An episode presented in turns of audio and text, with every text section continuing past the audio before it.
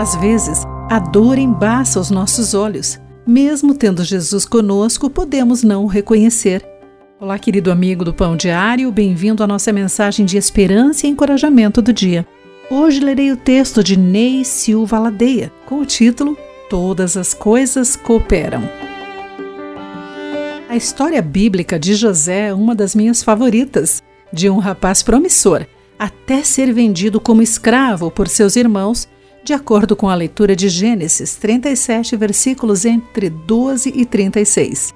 No Egito, é falsamente acusado de assédio sexual e preso. Na prisão, interpreta sonhos e é esquecido.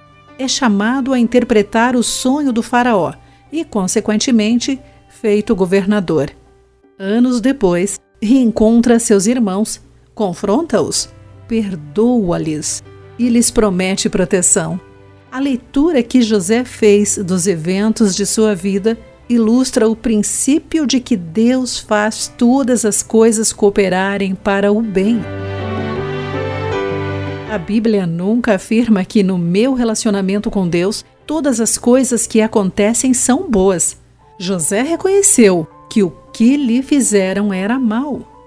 Temos que entender que viver inclui dores, frustrações e decepções. Contudo, Deus está conosco o tempo todo. José não reconheceu a presença de Deus apenas quando se tornou governador do Egito. Pelo contrário, ele viu o mover do Senhor ao longo de toda a sua história.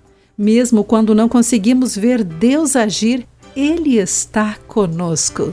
A vida de José evidencia que o conjunto da obra revela o sentido é isso que ele afirma quando conversa com seus irmãos.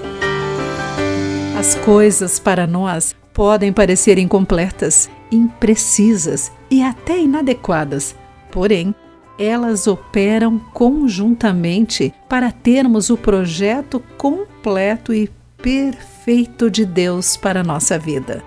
Querido amigo, reflita sobre isso e ore ao Senhor.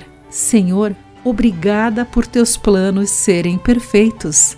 Aqui foi Clarice Fogaça com a mensagem do dia.